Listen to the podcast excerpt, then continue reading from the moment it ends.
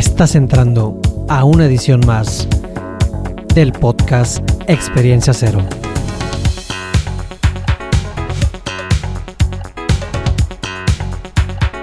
Soy tu host, Memo Alvarado. Muchas gracias por acompañarme.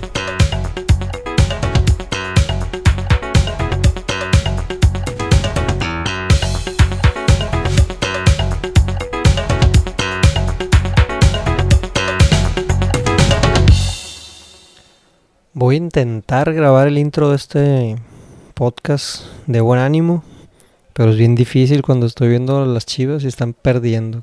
Pero bueno. Pero bueno, es parte del show. Ya urge que se pongan las pilas, la neta. Nos han hecho sufrir un chorro. Pero, pues, para pasar a otro tema, eh, nuevamente muchas gracias a los que siguen escuchando y apoyando este, este proyecto de podcast. Em, el pasado estuvo muy interesante. Por ahí tuve, tuve la fortuna de, de platicar con un buen amigo y, y por recalcar varios proyectos interesantes que están habiendo acá en, en la región noroeste, principalmente en Culiacán, en Los Mochis.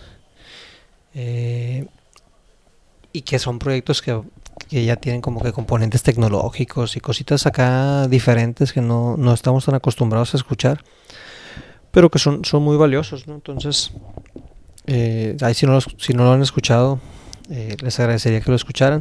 También les pido una disculpa porque por ahí a una parte de la entrevista metí como que un, mm, un spot medio, medio intrusivo y hasta que lo o sea, lo hice para ver qué onda pero ahorita ya, ya que lo ya que lo analizo pues digo yo pues a lo mejor lo pude haber hecho más al principio o al final. Entonces también aprovechar este intro para que si les ha gustado este podcast si le pueden dar seguir para que sepan cuando sale un nuevo capítulo. Este eh, estoy tratando de sacarlos cada semana y más o menos por, por ahí vamos. Pero pero también si me ayudan a calificarlo, si lo estás escuchando por iTunes y puedes calificarlo, te lo agradecería enormemente. Y si alguien por ahí me puede ayudar o explicar, a decirme cómo hacerle para que los pueda subir a YouTube, creo que es cuestión nomás de, de encontrar un nuevo, mm, alguna plataforma o algo así. Pero bueno, son temas técnicos que no los quiero molestar, no están para eso. Eh, en esta ocasión hablamos con Martín Mejía, con X Mejía. Eh, él es un chavo, su familia es de un pueblo cercano a Guasave, pero él eh, ya vive en la Ciudad de México desde hace varios años. Y él tiene un caso muy particular porque es un chavo de, de mi edad, 32 años, y él siempre estuvo como que involucrado en el sector tecnológico, lanzó sus, sus empresas y lanzó una empresa que fue adquirida recientemente por Rappi. Rappi es este, pues es denominado como el unicornio latinoamericano. Eh, recientemente eh, tuvieron una ronda de inversión de un billón de dólares, lo que los posiciona como un, un proyecto de muchísimo eh, alcance y potencial en los próximos años. Lo que hace Rappi es eh, básicamente es una plataforma para compras y entrega a domicilio. Eh, están principalmente más enfocados a compras de supermercado y a restaurantes, pero también tienen varios servicios de pago de servicios, eh, disponibilidad de efectivo y tienen un, producto que se llama RappiPay que busca eh, sustituir el efectivo con dinero electrónico y ahí es donde, donde entra eh, Martín, a él le compran su empresa Payit y lo hacen director de esta área de, de RappiPay. Entonces, muy padre su caso, un tema no muy común de escuchar en las startups eh, latinoamericanas. Y pues también me gustó cómo, cómo hablamos del, de la responsabilidad que tiene el emprendedor para pensar en grande, para poder convencer a fondos de inversión en creer en su idea, ¿no? Entonces, pues espero que les guste y muchísimas gracias por escucharme. También quiero agradecer enormemente a las instalaciones de Work Here Coworking en la ciudad de Culiacán por la facilidad de prestarme una de sus salas para grabar este, este episodio. Muchísimas gracias. Les recomiendo que lo chequen si están buscando un lugar de trabajo. Es un lugar bien, bien cómodo para, para trabajar. Señorón, Martín. Hola, hola. ¿Cómo estás? Muy bien. Bien también. Un placer tenerte por acá en, en Sinaloa, en tu tierra. Yo sé que no es tu tierra, Es mi sangre. Es Pero mi es tu sangre. sangre, estamos, Es estamos muy sangre, cerca, sí. Y, y no se tiene que olvidar el, el norte. güey. Nunca, nunca. Está bien curado como allá en, el, en, el, en, pues en la Ciudad de México, en, en el DF. No sé si te pasa, pero a mí me pasó, o sea, mucha gente que yo no conocía, pero que era de aquí, como que estando allá, como que es de Culiacán, y se hacían como que comuni- comunidades y bolitas Sí, de, se de, bolitas de- de cañón. culichis y empiezan como a acá tirria con los, con los como que. Pero al mismo tiempo somos como que bien, bien vistos allá Trabajadores.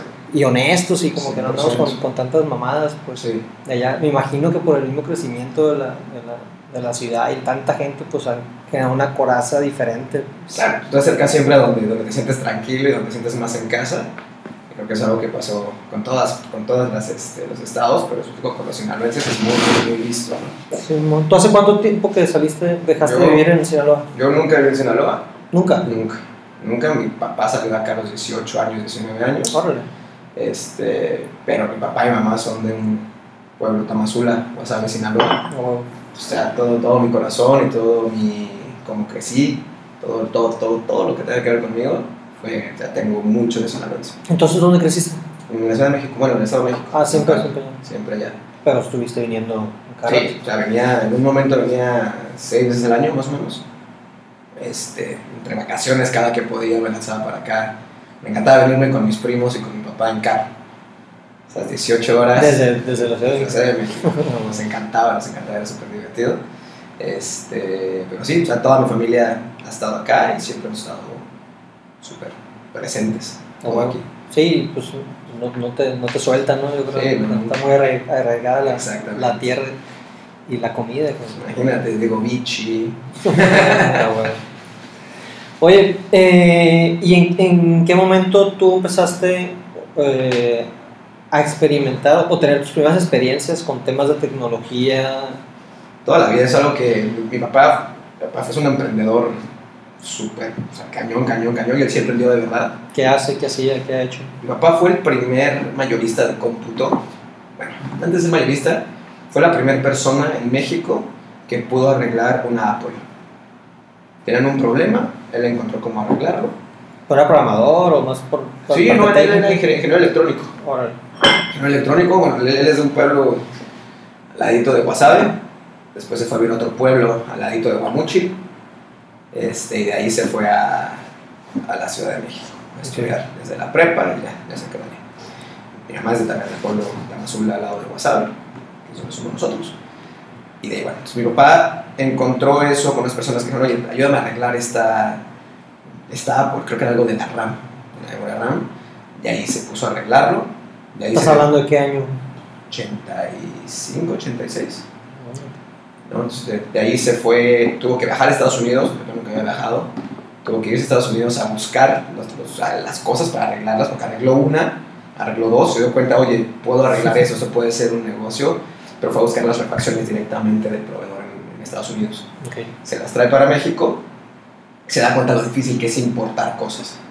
Y ahí es donde empieza su negocio de, de wholesale. Se trajo la distribución de muchas marcas y era el mayorista, era el mayorista de, de México, primer mayorista de México, de cómputo. Entonces, ese acercamiento que tu papá tenía con, con las Sí. computadoras, todo hizo que tú crecieras siempre en un ambiente de computadoras. arreglando computadoras, arreglando mouses, arreglando este, teclados, cambiándole las teclas a los teclados, quitándole cuando tenían bolita a los mouse, quitándole la bolita, psh, Limpiarle con el aire comprimido.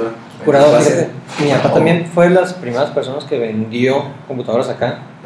Este, le tocó como generar redes para el gobierno del estado y para la UAS y cosas así. No, es que se conoce, si, es eso, seguro sí, se conoce. A lo mejor sí, lo voy a preguntar. Este, y también yo tuve como que la fortuna de una edad muy temprana empezar a experimentar con las computadoras y, el internet. Yo creo que pues, de la cuadra yo no internet bien morro. Mi papá tenía, mi papá tuvo el primer Internet Service Provider de México. Se lo vendió a Terra en el 94, imagínate. Entonces era una conexión en línea que se iba hasta Laredo, de Laredo se pasaba a Estados Unidos y de ahí ya salía el internet, el 94. Estuvo fuerte. Entonces tú, tú siempre te viste como que haciendo algo relacionado con tecnología o fue como que ahí viendo, jugabas y luego veías qué onda? Neta nunca tuve mucha, mucha idea de qué es lo que quería hacer, o sea, nunca fue así de, oye, me veo aquí haciendo esto y tal yo más que nada era de, me gusta la tecnología, me gustaba arreglar cosas. No necesariamente el hardware, pero mucho de software. ¿no? Desde chavitos, de que mi papá nos llevaba, no sé, Age of Empires, super chavitos, en carta, siempre fue eso de cómo funciona esto, cómo, o sea, cómo puede pasar una cantidad de libros así de grande que tenía en, la enciclopedia británica para hacer las tareas, cómo no todo puede venir en eso. ¿No? Bueno, creo que, eran tres CDs todavía no había esa capacidad, pero siempre desde ahí fue el cómo, cómo lo están arreglando, o qué, qué padre que, que, un problema así de grande lo convierten en un problema así de grande. Entonces eso fue, eso fue algo que siempre, me, llamó mucho la atención. ¿Y decidiste estudiar qué? Yo estudié ingeniería en sistemas cognitivos. Iba a estudiar, en mecatrónica. Me fui a Vancouver a estudiar y mi plan era estudiar mecatrónica. Afortunadamente en Estados Unidos, digo en Canadá como Estados Unidos, no escoges tu carrera hasta el segundo año. Entonces me senté con un maestro y me dijo, oye, es que no te veo a ti como mecatrónico. Me dijo, prueba esta clase antes de hacer sus decisiones. Y la probé y me encantó. Básicamente, sistemas cognitivos era, mis clases eran psicología, filosofía, programación y lingüística. Básicamente era replicar la mente humana en una computadora. Todo con eso. Si, si lo podemos replicar, quiere decir que lo entendemos. Entonces eso me, me abrió muchísimo y pues seguía programando, claro que me gustaba, pero nada más que solamente programar, era programar con una meta, que era, no sé, en su momento hicimos un proyecto, era mucho de investigación, hicimos un proyecto de cómo reducir que la gente fuera rápido en los carros. Nosotros le ponemos transparencia, es como en Star Wars, cuando era super speed, simplemente nada más te mandaban o sea, unos puntitos más rápido eso lo recreamos en un experimento y resultó que sí funcionaba, que la gente sí sentía que iba más rápido, aunque iba más lento. Entonces eso me gustaba bastante en ese punto. Era mucho de investigación y por eso dije, no, no es para mí, quiero hacer algo más. ¿Te gusta, te gusta más lo práctico? Sí, mucho más lo práctico. Quiero mucho de investigación y yo no tengo la paciencia para ser investigador. Entonces ya por eso mejor decidí, hice una maestría en Business Administration. ¿También en Vancouver? También en Vancouver. ¿Sí? Entonces estuviste que toda la carrera de la maestría ya? Ocho años estuve en Vancouver. Ocho añitos. Y de ahí me regresé, me estuve trabajando con un ángel inversionista y fue mi primer... Este, ¿Allá en Vancouver? Allá en Vancouver, sí. Fue mi primer como dive in en el mundo startup, pero que no dicen mucho, nada más era como su haz bajo la manga. Si había algo técnico, me mandaba a mí a ayudarles en la parte técnica. Haz el CTO del no tanto el CTO, pero el que iba y les ayudaba, ¿no? Decía, oye, ¿por qué no hacemos esto? Vas como un consultor. Okay. Y después cuando hacía algo de negocios, también me mandaba a mí, también como desde la parte de consultoría. Entonces tenía esas dos pares, era muy divertido. De ahí me contrató Accenture. Y Accenture me contrata para venir a México. ¿Dieron con tu perfil y te buscaron? Sí, o sea, fue de, oye, ¿sabes qué? Bueno, me apliqué, me dijeron, ah, perfecto, justo estamos buscando a alguien que hable español. Tenemos un proyecto en México de consultoría digital, vete. Y me fui. Y ya no regresé. Ya me quedé. Cuando regresa te les dije, como ya y me quedo. ¿Y cuánto tiempo estuviste en, en, Accenture? Como un año, poquito menos, como 11 meses. ¿Y saliendo de ahí ya te, te jalaste con tu proyecto? Me salí de la consultoría porque me aburrí de decir que estaba mal y no arreglar. Ok. Era más mencionar los temas que estaban. Exactamente, era hacer análisis, decir, oye, esto está mal, pero tuve la mala suerte que nunca me tocó implementar ningún proyecto. No, puede ser porque me salí muy rápido, me muy rápido, pero pues nunca me tocó. Entonces ahí fue cuando dije en él y me, me salí. ¿Sentiste lo, lo, del research, no? Yo creo, de, sí, de investigación. Se, sentí muy parecido y me salí y me fui a trabajar a, por mi cuenta. Empecé a vender páginas de software. ¿Páginas web? móviles, sí. aplicaciones móviles y pues no tenía, yo ya, ya, ya para ese entonces ya no programaba casi nada, ¿no? Y de ahí ya empecé a vender cosas y me traje a un socio, abrimos unas oficinas y de ahí fue cuando empezamos a crecer. Vendiendo software a la medida, por decirlo así. Como fuera la medida, le vendíamos a personas como Cachabel, Palmolive, vendimos más como jueguitos, ¿no? También hicimos algún servicio A ver, vez. por ejemplo, un ejemplo de un jueguito. Tonterías, literalmente era de tómate una foto y ponle stickers. Ok. ¿ok? Eh, Como había otro que era un maze que tenías que seguir y darle la vuelta. Más que nada era para BTL, ¿no? Para activaciones que lo utilizaban y listo. Y también hicimos, hicimos mucho para activaciones. Tuve la suerte de tener un amigo que hacía muchas activaciones para estas marcas. Entonces él me contrataba a mí para que fuera su software factory para hacerle cosas a las, a las otras, este, a las marcas. Las marcas. Entonces estuvo bastante divertido. Era, era como que este momento cuando todas las empresas querían tener su aplicación de, de- de- por cualquier cosa, pues 2013-2014. que hasta la fecha me, sigue, me sigue sorprendiendo cómo los, lo siguen ofreciendo y muchas empresas quieren su aplicación Sí, aunque sí, no no, vean todavía. la necesidad Todavía, todavía es, es como tener presencia, estar ahí. Este, pero sí, pues fue como empezamos, cuando creo que en México había súper poquitos que lo hacían, súper, súper, súper poquitos que lo hacían. La competencia era muy, muy, muy baja. Ahorita pues ya hay muchos muy, muy, muy buenos para eso. Este, entonces, pero así fue como empezamos. ¿Y, y qué, qué fue de esa, de esa empresa? Se cerró. Ok. Simplemente, este, bueno, la primera empresa que hicimos se llamaba Repi. Fue como un proyectito al lado de, de eso, ¿no? Fue de, oye, tenemos tiempo, hagamos este servicio. Y era un servicio de mandar dinero para pagar rentas con tarjeta de crédito. Entonces, un día fui a Estados Unidos, ya tenemos este servicio hecho. Y vi a mi, fui a ver a mi hermano. Mi hermano me enseñó, ven. Le dije, "Ah, yo tengo mucha parte hecha. Y dijimos los dos, hay que hacerlo. Va. Ya regresé, le platicé a mi socio, le dije, oye, si conseguimos, fíjate lo poco que sabe de startups. Si conseguimos 2 millones de pesos, que alguien le meta dinero, dejamos todo y lo empezamos a hacer. ¿Va? Y sí, llegamos con unos ángeles inversionistas, les dijimos, oye, ¿sabes qué? Tengo esta idea, tengo esto ya hecho, necesito 2 millones de pesos. Y nos dijeron, va, ten. Y pues cerramos todo lo demás. Y así fue como empezó Pay. Estos ángeles inversionistas eh, eran familiares. Friends and family. Friends and family, ok. Friends and Family, básicamente. Y empezaste con Payit. Sí, ahí empezó, ahí se llamaba PayMe. PayMe. P-E-I-M-I. Pero era básicamente lo mismo. Sí, ahí fue cuando empezó. Creíamos que con 2 millones de pesos le íbamos a armar. ¿Cuánto tiempo te duraron? ¿Eh? ¿Cuánto tiempo te duraron duraron? bastante, ¿eh? fuimos bastante eh, frugales en eso. Creo que me duraron como, como un año.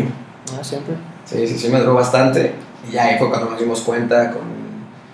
Nos, nos encontramos unos inversionistas ya de Silicon Valley que nos explicaron cómo funcionaba todo, cómo se hacía todo. Y tuvimos la suerte que sí, ya que nos explicaron, este, ya entendimos un poquito más y ya logramos levantar una ronda mucho más fuerte la siguiente vez. Ya, no llega mucho más antes de que pasara lo que pasó. Si pudieras explicar un poquito este, para, para una persona que no tiene ni mucho contacto, o- o ni siquiera con la banca digital, ¿cómo explicarías este, lo, que, lo que era Payit? Payit era un sistema de pagos. Pues, Básicamente era una forma en la que yo podía pagar, este, por ejemplo, si yo te debía algo por los tacos o íbamos a Marcos el Luigi y te decía, ¿quieres algo? Y me decía, sí, tráeme, tráeme un ceviche de atún. Y yo te pudiera decir, ok, en vez de págame en efectivo, era de, oye, págame a través de acá. Y dabas de alta tu tarjeta de débito. Este, y listo, te pagaba y yo podía usar ese dinero o para bajarlo a mi tarjeta a mi banco, o dejarlo ahí para cuando yo te debiera las cervezas al rato o algo por el estilo, te lo pagaba de regreso. Entonces, básicamente era un, era un sistema de pago entre personas. Y así, así fue como, como empezó todo. ¿Llegaste a tener este, cuántos usuarios? Íbamos a tener 300 mil usuarios activos este, mes a mes. Estábamos creciendo como a un 15-20% todos los meses. Em, te- ¿Tenían como que algún, alguna centralización de que ah, eran la mayoría en el DF, la mayoría morros? O sea, Sí, teníamos algo muy establecido, eran de 24 a 35 años nuestro target. y los que más nos utilizaban. En cuanto a geografía era muy raro porque no teníamos diferentes tipos de, de usuarios. ¿no? Teníamos personas que, por ejemplo, los utilizaban mucho en Tijuana. Ok. Los utilizaban mucho en las fronteras por alguna razón. Y después teníamos un target, teníamos unas personas que era súper raro que nos utilizaban, pero eran señoras. Señoras ya, bueno, señoras de 35 a, a, a 50 años, tampoco tan señoras, pero era, estaban fuera de nuestro target. Y estas señoras los utilizaban para algo súper raro que era, ellas hacían rifas. En los grupos de Facebook, de oye, me regalaron esta bolsa, la voy a rifar, páguenme por aquí y listo. Entonces las señoras los empezaron a utilizar muchísimo, nos empezaron a utilizar en, en Saltillo, en como esa zona ya, ya más hacia el, hacia el Atlántico, toda la franja de los áticos nos utilizaban muchísimo, sí, pero muchísimo. Es chistoso. Eh, sí, súper chistoso, pero nos dimos cuenta que hay otro, otro beneficio, ¿no? Es algo que también que nos damos cuenta, que estas señoras, algunas no estaban bancarizadas. Y como les dimos una razón para bancarizarse, sacaban cuentas de banco para poder estar en este ambiente de dinero digital, porque en ese entonces no aceptábamos efectivo. Entonces así fue como, como se dio todo. Está súper raro eso. Sí. ¿Y conoces a, a Rappi? Me comentabas ahorita antes de empezar la, la grabación, porque tenían eh, inversionistas en común. Sí, no, yo conocí a la gente de Rappi. ¿Ya eres usuario del servicio? Sí, yo fui, sí, cada vez que la gente ve mi número de usuario ahorita en Rappi, se Sí, sí, dicen, dicen, dicen, no inventes, creo que soy el 23233, algo así. Pero son 5 dígitos y ahorita ya vamos como en 10, 12 dígitos. Una, me dicen, no inventes, es es que yo fui, literalmente en cuanto entraron a México, yo los empecé a utilizar. Y los conocí porque nosotros fuimos a, a entrevista a una de las estudiadoras más grandes del mundo, que se llama Y Combinator. Y ellos acababan de salir. Mm. Entonces ahí nos topamos y platicamos un poquito y demás. Ahí todavía estaban en México, esto fue 2015, más o menos, y ahí fue donde los conocí. Y ya desde entonces Simón estaba platicando de, oye, esto es algo que nosotros vamos a hacer, esta parte de los digital payments es parte de nuestra visión, etcétera, etcétera, etcétera. Y, sí, pues así fue como los conocí, desde, entonces los, conocí. Pero sí, el contacto más fuerte que tenía con ellos fueron con los inversionistas en común que teníamos, y así fue como nos conectamos al final. Tú, cuando empezaste el proyecto eh, de Pay, ¿lo empezaste pensando en que podrías llegar a vender en algún momento? ¿O fue algo que te fueron adquiriendo, este, como que Al dando principio, el contexto no. los inversionistas, todo eso? Sí, fueron los inversionistas. O sea, al principio fue algo que era súper sui generis para mí, ¿no? O sea, yo estaba acostumbrado, para mí era, como te dije, o sea, nosotros a los inversionistas ángeles les vendimos el 49% de la compañía al principio. Entonces, pues no sabíamos mucho de startups, no sabíamos cómo funcionaba muy bien, ¿no? Afortunadamente, como eran Friends and Family, ¿Tu papá llegó a vender su empresa? este, vendió una, la de. Internet Service Provider, este, las otras, la otra no, la otra sigue con ella.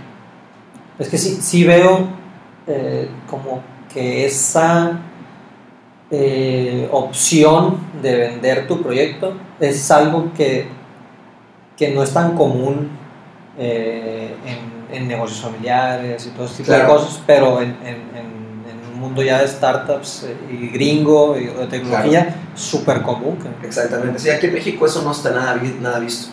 O sea, para mí nunca fue una opción vender una startup. O sea, para mí eso, eso no estaba en mis planes, no estaba en mi forma de ser. Hasta que me empecé a meter mucho más en el mundo. ¿no? Ya que empecé a ver, por ejemplo, muchas cosas que para mí fueron, ¿no? Primero que tenemos que tener un modelo de negocio escalable, todo lo demás.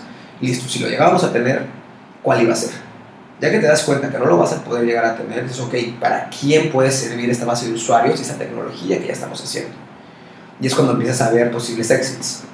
¿no? Igualmente, eh, creo que cuando empiezas una startup y más cuando tienes la inversión de personas este, de fuera, y te dicen, ¿no? En todas las escuelas de startups te dicen, oye, ¿sabes qué? Siempre tienes que tener una estrategia de salida, un exit strategy. Y para mí hay dos.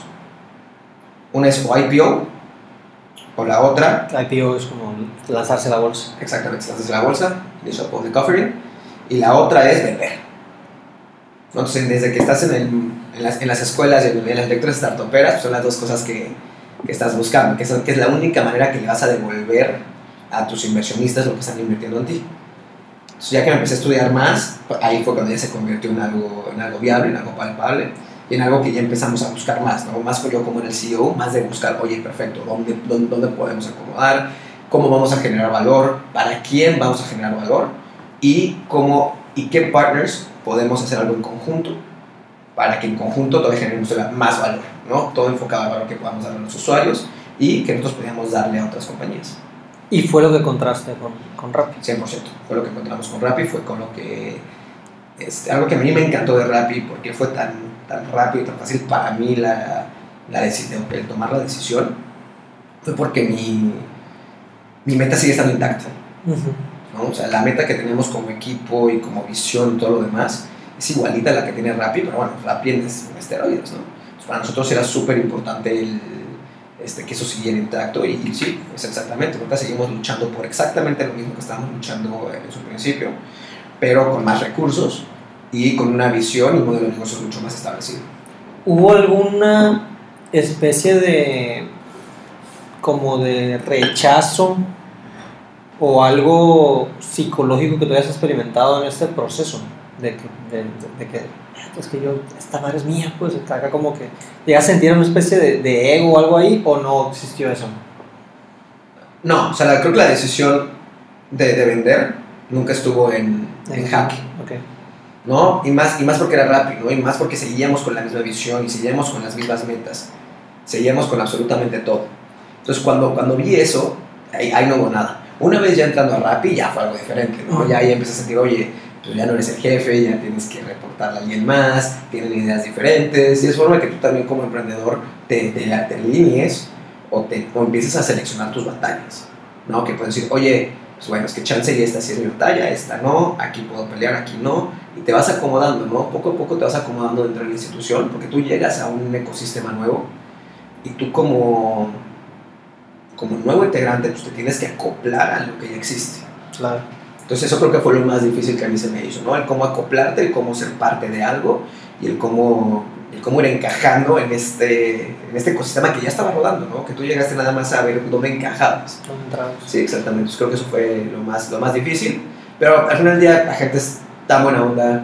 O sea, la gente dentro de Rappi son todos tan overachievers. O sea, son gente que, que va a todo hacia arriba, que te das cuenta que todos trabajan para el bien común. Entonces, como no te lo tomas a mal, no te lo tomas nada mal, es cuestión de nada más encajar y buscar en conjunto cómo vas a llegar a donde todos quieren llegar. Sí, sí, me imagino que eso es como cuando agarras una nueva chamba, ¿no? Que, que toda la gente es nueva, tú eres el, el nuevo. Yo lo hago de esta forma, si Sí, tú pero lo hacen así es mejor. Pero aquí llegamos 14 juntos. Sí, ándale. Y, Entonces, y- ese fue- y traes una cultura y una forma que ahora... éramos una familia, éramos una pequeña familia, y llegas a un lugar donde ya hay 50 familias. ¿Hace, Este, ¿Hace cuánto fue esta...? esta Esto fue en enero. enero de 2019? Exactamente. En 2019, llevamos ahí 10 meses casi. ¿Y qué ha implicado para ti eh, ahora formar parte de, de esto? O sea, te, te ha generado como que una especie de, de- de- no sé si sea de relajación la palabra o, o de inclusive como que motivación. Motivación. Motivación. En algún momento la gente me decía, oye, sí, vas a llegar y ya, ya, ya cumpliste. Y te das cuenta que no, que por eso eres emprendedor, ¿no? Que hagas lo que hagas, siempre vas a poner el 110% y que vas a darle todo, todo, o sea, el 100%. O sea, Me cuentan las personas que te trabajo mucho más que lo que trabajaba cuando era emprendedor.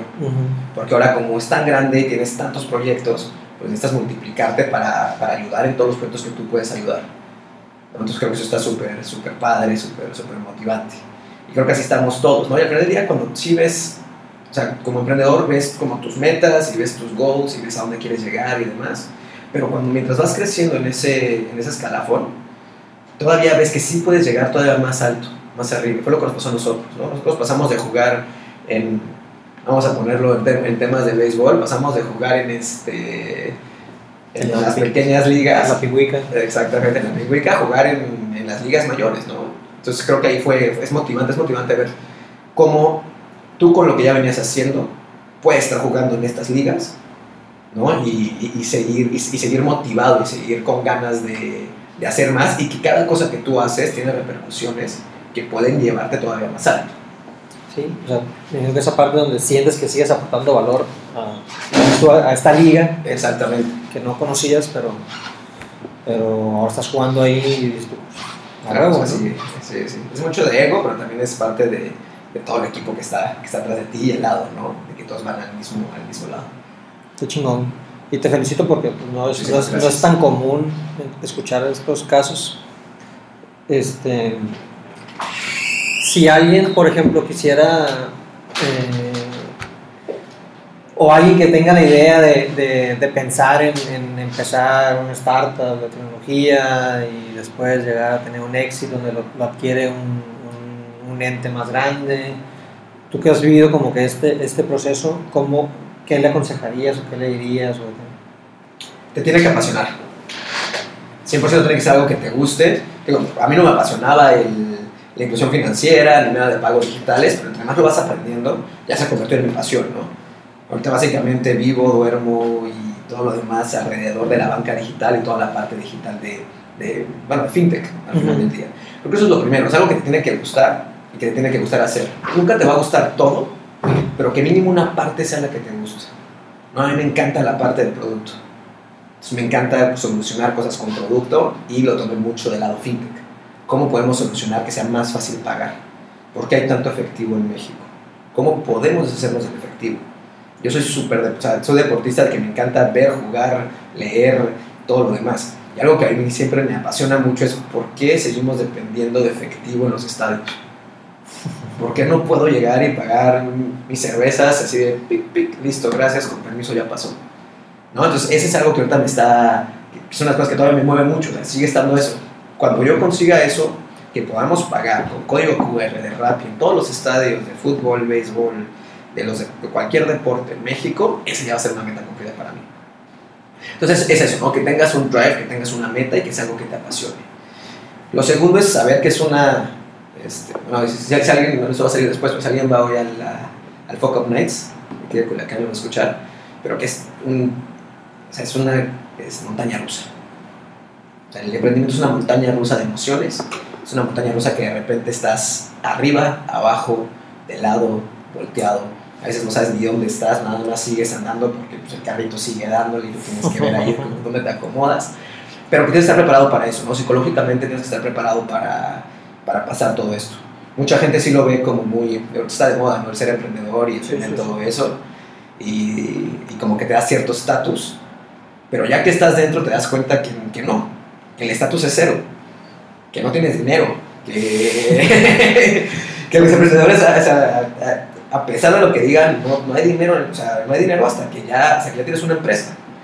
Es- Parecería por los reflectores que te ponen los, los medios. Y, y también yo, yo lo veía cuando estuve en Endeavor, exactamente, ¿no? Como, como que había una carencia o una necesidad de, de, de conocer casos grandes, así como los que nos venden este, los- los gringos, que cualquier detallito que veíamos, pum, todos los reflectores para allá. Cualquier proyecto este, interesante, todos los reflectores para allá.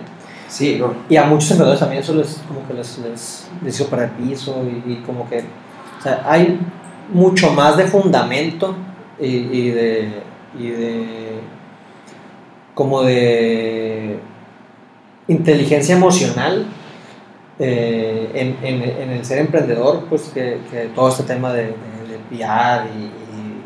y, lo que aparentemente te dice de que, ah, eso es, emprendedor, a vos tienes dinero, pues. Sí, no, no, al final del día es, digo, eso es, eso es algo que está dando en Latinoamérica, que tenemos la gran suerte de que estamos en este momento, en este lugar en Latinoamérica, que ya se están viendo los, este, los, los éxitos, ¿no? O sea, Rappi ya es un éxito, Rappi ya es visto como algo fuerte, Nubank, Clip, o sea, ya son, ya, ya- son empresas que ya son fuertes y que ya nosotros como emprendedores ya tenemos un caso de éxito, que ya los fondos de inversión grande ya están volteando a ver a nuestra región para decir, oye, aquí hay algo bueno que se puede hacer, ¿no? Y es algo que está súper, súper, súper fregón de todos los que están empezando ahorita, que ahorita se viene todo el wave de, de buen emprendimiento en México, ¿no? Digo, cuando tú estuviste en Endeavor y yo tenía todo esto, el que levantaran 1.5 millones de dólares era una super noticia.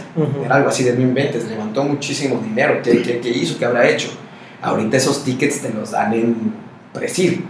Y te los dan en la Ciudad de México, cabrón. O sea, aquí todavía está muchísimo más verde. y ya lo platicamos, ahorita entró a la sala eh, Ajá. Fer Gallardo, que, que está en el episodio anterior. Este, ayer platicaba con él que aquí hay family offices que como que están haciendo cosas, inversión, in- invirtiendo, perdón, en, en- en proyectos así como que de, de riesgo, pero ni siquiera aquí dentro, pues, como que ya, donde, donde ven un poquito más de ecosistema, pues, ya Justo- que apenas está... Justo vi el video que subiste con Fer ayer. Este, creo que, y creo que tiene más que ver, y te lo digo porque a mí me pasó. Ujú. No, a mí me pasó más que ver con que no estamos vendiendo o no sabemos cómo vender una empresa global. ¿No? O sea, yo me he estado con muchos emprendedores de la región este, y siempre es sí y están enfocados en el problema de Sinaloa o de Culiacán. ¿no? Entonces, cuando ves eso, dices, ok, perfecto, listo, estás enfocado en este problema, pues no vas a necesitar mucho dinero, porque es un problema relativamente pequeño que está aquí. Si una empresa de aquí saliera con una idea de, oye, ¿sabes qué? Tengo que hacer esto en todo, o sea, no me voy a quedar en Culiacán, sino es un problema que voy a solucionar en Muy toda la región, vamos a empezar por Latinoamérica, sería muy diferente. Muy, muy diferente. Estoy seguro que, o sea, que los ley, los COPE, los family offices de la región, sin lugar a dudas, si vieran algo así, le meterían. ¿Por qué? Porque le han metido. Sí, Le han metido. Es un tema de, de, de contexto del emprendedor. 100%. Sí, o sea, yo creo que aquí a veces estamos muy, muy arraigados. O sea, para mí el, el- el del noroeste, en específico el sinaloense, está muy, muy puesto en empezar algo. ¿no? Es, quiero empezar algo. ¿Qué significa empezar algo? Puede ser tener una tienda, una estética, o sea, un negocio. Un negocio que dé. Pero para ese tipo de negocios necesitas poco, poca inversión y por lo tanto no se genera eso. ¿ok? En cuanto llegue alguien y diga, "Oye, ¿sabes qué? Voy a empezar la, este, las estéticas más grandes de, este, de toda la República Mexicana que salieron de aquí y tienen un buen plan. Estoy seguro que todos los fuertes se morirían por hacerlo. Justo conocí, bueno, estuve en Shark Tank, para los que no sabían, Ujú. fue horrible. Si quieren, búsquenlo. Con, con, con Payit. Sí, con Pelli. Y luego, ahí, esto es una, es una larga historia, pero luego me, he encontrado, me he encontrado en diferentes ocasiones a los Sharks que me dijeron que no. Y, y me han dicho así de, uy, no, sí, creo que sí, creo que no Ah, entienden. si, si hubiera visto esto. Exactamente, no entendimos lo que querías hacer hace un año, ¿no? Hace, año, no, hace dos años ya. Pero justo ahí me encontré un chavo, unos chavos de aquí de Culiacán, no me acuerdo bien cómo se llama la empresa, pero que hacen pestañas. Mm. Fabrican las pestañas. Fabrican no me acuerdo cómo se llama. Aarón y su esposa. Aaron y su esposa, exactamente ellos. Y ellos tienen fondos que nadie conoce, pero que les metieron dinero. ¿Por qué? Porque no solamente venden en Sinaloa, venden en Sinaloa, venden en China, venden en todo el mundo sus pestañas. ¿Ok? No es algo que va a salir al público, ¿por qué? Pues porque no es algo tecnológico. Sí, ni Pero sexy de- ni nada. pues. Exactamente, pero de que hay emprendimiento aquí en Sinaloa y de que hay fondos para crecer, los hay. Entonces ahí es donde yo creo que, que puede haber un, un caso de éxito con estos chavos y que no mucha gente los conoce, pero de que hay la oportunidad, la hay. Justamente acabo de estar en Money Tony Tony en, en Las Vegas y con una de las personas con la, con la- con la que logré hablar un ratito fue con Rubén Coppel. Ujú. Este, justo hablábamos de eso. Justo le dije, ah, mi sinaloense, tal, tal, tal. Y justo hablábamos de esto de, del emprendimiento en Sinaloa. Y, y sí fue lo que me dijo. Ok, sí, perfecto, o sea, pero necesitamos pensar más grande, no pensar en la región. Estamos muy enfocados en, en la región del noroeste y demás. Los emprendimientos, ¿cómo lo hacemos para que eso se expanda? Como que, salgamos de eso y que podamos, este, en verdad, como salir más allá. ¿no? Sí, que se empieza a generar este, este, este efecto multiplicador que, Exactamente. de casos. ¿no? Exactamente. ¿Qué, qué, qué te ha enseñado ahora a vivir como que se, se podría decir como un emprendimiento corporativo? Ahora lo que estás haciendo con, con, con Rappi, porque me queda claro que sigues siendo emprendedor y sigues enfocando tus cosas, ¿no? Pero, Claro. pero ahora dentro de un, de un ente eh, más, más grande, No, eh, yo lo siento como un emprendimiento normalito. tú te sientes igual. que- sí. Nada más que ahora en vez de responderle a, o sea, en vez de que mis inversionistas sean eh, fondos de inversión, mis inversionistas dire- directos son el board of directors de este, la mesa directiva de, de Rappi. Entonces yo, yo les sigo respondiendo a ellos de la misma manera. Se meten muy poco en lo que hacemos, se meten más en los números, en las metas, en lo que tenemos que llegar. Entonces, sí, ¿qué es lo que me ha enseñado muchísimo Rappi? Que es algo que me encantaría transmitirle a todos, a pensar en enorme. No pensar en grande, sino pensar en enorme. Literalmente, ¿por qué no vamos a ser los más grandes? ¿Qué nos está deteniendo? Como en esta metodología de, de, de Scale Up, ¿no? Del Big Hairy Audacious Goal. Go, Exactamente. O sea, en, Rappi tenemos dos Biblias. Una, uno que ya lo leí, que se llama Blitzscaling, que eso es lo que te dices de crece, crece, crece, crece, crece, crece, crece, crece, y tú vas a llegar a ser el más fuerte. Este, y el otro que dice, y el otro que se llama Execution, que es ejecuta, ejecuta, ejecuta, ejecuta, ejecuta, ejecuta. Entonces creo que esas dos son, son las dos cosas. Es las dos cosas que me enseñaron muchísimo Rappi, estando dentro. Y a todos los emprendedores les recomiendo mucho que lean esos dos libros. Para, to- para to- para tomar notas, sin duda. Entonces, ahorita tú con, con RappiPay lo que estás buscando es que más negocios y gente lo, lo empieza a implementar. Sí, nuestra meta es acabar con el efectivo. Literalmente es acabar con el efectivo. Tenemos la oportunidad dentro de Rappi de ser el ecosistema que va a ganar todo. ¿Ok? Que va a ser el super app de Latinoamérica. ¿no? Así como está WeChat en China, que con ellos haces absolutamente todo, o Alipay, tenemos esa oportunidad nosotros y eso es lo que estamos buscando. ¿no? Estamos buscando ser que cuando si necesitas comida, necesitas unos mariscos en Luigi, te metes a buscar en RappiPay. Muy buenos mariscos esos. son. ¿Eh? Muy buenos mariscos. Sí, muy buenos mariscos. Los mejores mariscos. Sí, sí. Mariscos Y de ahí este, están todos los demás, ¿no? Y que hasta puedas pagar, ¿no? Poner códigos QR en todas partes para que la necesidad del efectivo sea mínima en el, en el país. Este, este tema del CODI que está empujando eh, Hacienda y, y el. No sé si el Banco de México también. Sí, México, México es mucho. Eh, ¿Qué tanto crees que pueda influenciar en, en esta búsqueda de, de eliminar el efectivo en la realidad? Yo creo que lo están viendo como una panacea que no va a pasar y, y creo que tiene más sentido conforme lo que ustedes están haciendo, por ejemplo, que ya están adquiriendo clientes y esos mismos clientes, que fue lo que pasó con, con WeChat en, en- en China, ¿no? Ya, ya tenían millones de usuarios, pues Claro. o lo que se quiere hacer Facebook con Libre, que ya tienen millones de usuarios, pues, ah, ok, entonces ahora ya les puedo dar el servicio. Creo que el, que el Banco de México lo está haciendo al revés, es obligar que usen esto los usuarios. Ahí yo creo que el único, o sea, es un, yo he estado muy involucrado en todo eso y a mí lo único que no me hace sentido es que no hay una estrategia de distribución. No hay modelo de negocios. Entonces, ¿quién va a salir a instalar los códigos QR? ¿Quién va a llegar a enseñarle ¿Quién se va a incentivar por...? Exactamente, no hay incentivos. O sea, no hay incentivos, entonces no hay, una, no hay, una, no hay un brazo de, de distribución que lo esté haciendo. Por ejemplo, ¿cuál fue el brazo de distribución de aceptación de tarjetas? Los agregadores. Los clips, los conectas.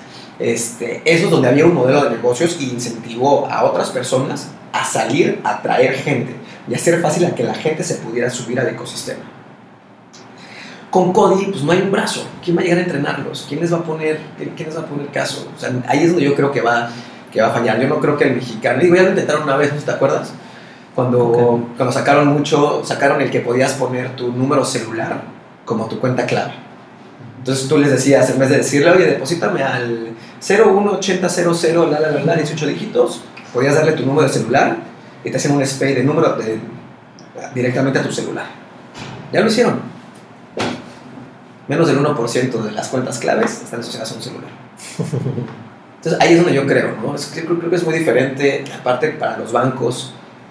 O sea, ellos esperan que los bancos lo hagan, pero para los bancos les estás quitando un modelo de negocios que es el modelo de, de, de emisor de tarjeta. Pues cada vez que tú pagas tu tarjeta Bancomer en cualquier banco, bueno, tu tarjeta RappiPay, este, RappiPay, Bancomer, todos los demás bancos se llevan un porcentaje. ¿no? Eso es, es un negocio, es un negocio que, que deja dinero. ¿Por qué, el, ¿Por qué el negocio, por qué el banco va a dejar de, este, de incentivar o de promover algo que les deja dinero por algo que no les deja? O sea, ahí es donde yo veo un poquito que está, que está raro eso del COVID. Va a ser un super hit de marketing, ¿sí? Creo que a nosotros como RappiPay nos puede ayudar muchísimo. ¿Por qué? Porque la gente va a estar entrenada a cómo usar un código QR. Este, ahí es donde vamos a tener que nosotros tomarle, tomarle la medida y poder hacer que crezca mucho más, ¿no? En verdad nosotros ser ese brazo de distribución y que la gente, si no lo hace directamente, que confunda el código con nosotros o algo por el estilo este, y que ya está entrenada, ¿no? Eso a nosotros nos sirve bastante para eso.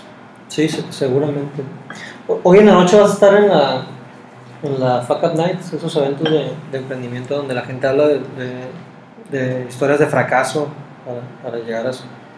De hecho, de hecho, no es necesario que, que tengan un éxito per se, pero hablar Que- del que- fracaso. Que hayan aprendido de sus fracasos. Exactamente. ¿Qué, qué, qué vas a platicar un poquito de Voy eso? a platicarles toda, toda la cantidad de sandeces que hice A ver, en el camino. Desde el nombre. O sea, el primer nombre de Payit era Pay Me. Pero pues nosotros nos o sea, Pay Me lo escribimos como fonéticamente en español. Bueno, fonéticamente en inglés, pero en español. O sea, P-E-I latina M-I.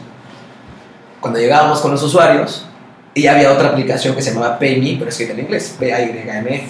Cuando llegamos con los usuarios, decía, sí, baja Pay Me. Y le escriben en inglés. Y pero esa no. cantidad de usuarios. No, no, no, esa no, esa no, esa no, esta otra. Y ahí fue cuando hicimos ese. Ese que es una de las tantas cosas de failure que dices, hijo, a ver, ¿cómo le hacemos para, para cambiarle? ¿Cuánto estamos perdiendo y demás? Y como yo estaba platicando, yo pasé por tres empresas que poco a poco fueron guiándome hacia lo que terminó siendo Paid Ujú. pero fueron tres empresas. No, no, no, no se vio ninguna porque ninguna fue un, ninguna quebró per se, pero tuve que ir cambiando una empresa que se convirtió en otra, que después morfió en otra y después que cambió el nombre, que se convirtiera en esa que fue la que tuvo más despegue. No, a ver, también un, un failure para mí también súper grande que, que me hace muy chistoso, porque yo fui a vender un servicio a Rappi y fue un failure. ¿Qué, qué, qué le, qué le querías vender? Teníamos, nosotros toda la plataforma de Payit estaba hecha en blockchain, o sea, era un hecho en blockchain interno. Entonces, lo que estábamos haciendo era conectando diferentes wallets para que se juntaran y lo pudiéramos hacer. Y al mismo tiempo dábamos un servicio de wallet as a service. De oye, no hagas tú la ley fintech, yo la hago por ti. ¿Ok? Entonces imagínate, llegué eso a vender la Rappi y acabé vendiendo la compañía. Entonces también eso, es- es- hasta eso fue un, un failure al momento de hacer la, la venta, ¿no? Sí, y estas, y estas pues son pues, ahora anécdotas Claro. interesantes que, que aportan a la historia de pues tanto de, de Martín como de- eh, del, del, del proyecto, ¿no? De lo, de lo que, de lo que es del emprendimiento mexicano. Creo que es importante que, que- que se estén viendo estos exits y estos ya casos de éxito para, para todos, ¿no? Desde un punto de ego, de oye, si se puede, si Martín lo pudo hacer, que, que le hablaba a Mariscos el DJ cuando solo existen en México. Nos tocó Este, llevarte nos llevaste a la caminando oficina. mariscos, es cierto. Sí. Este, ¿Por qué no lo puedo hacer yo, no?